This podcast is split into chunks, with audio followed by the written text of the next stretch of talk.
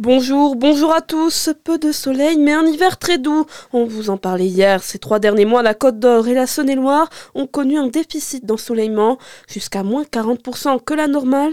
Pourtant, nous avons connu un hiver très doux. C'est même le troisième hiver le plus doux depuis le début des mesures en Saône-et-Loire. En Côte d'Or, l'hiver 2023-2024 se classe même deuxième selon Météo France. Une douceur marquée par peu de jours de gel et des températures parfois plus proches de 20 degrés que de zéro. Une ville de train, éventuelle candidate à l'UNESCO, pourrait bientôt fermer. Dans le Haut-Jura, la ligne des Hirondelles, reliant Dole à Saint-Claude, est un monument ferroviaire avec ses 18 viaducs et 36 ponts. Mais face à la baisse de sa fréquentation, la ligne ferroviaire est menacée de fermeture, alerte le maire de Saint-Claude. Une solution imaginée par les élus pour la sauvegarder serait son inscription au patrimoine mondial de l'UNESCO.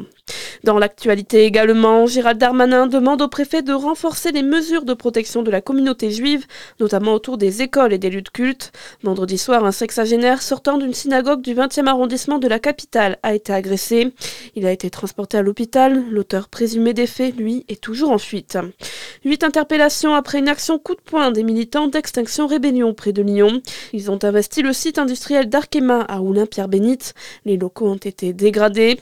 La CRS 83 a été dépêchée sur place et a procédé à au moins huit interpellations selon nos confrères du BFM Lyon. Tous dénonçaient la pollution au PFAS, appelé aussi polluant éternel, des substances utilisées par l'industrie. Un mot de basket et l'élan Chalon s'est incliné hier soir après prolongation face au Portel. Les Bourguignons étaient en déplacement dans pas-de-Calais hier soir pour la 24e journée d'élite. Aujourd'hui, c'est au tour de la JDA Dijon de reprendre le championnat. Et c'est une reprise musclée qui s'annonce. Ils reçoivent l'Asvel au Palais des Sports. Les deuxième du classement. Et pour ce match, la Jeanne sera encore privée de son meneur David Holston. Coup d'envoi à 19h. Bonne journée sur Fréquence Plus.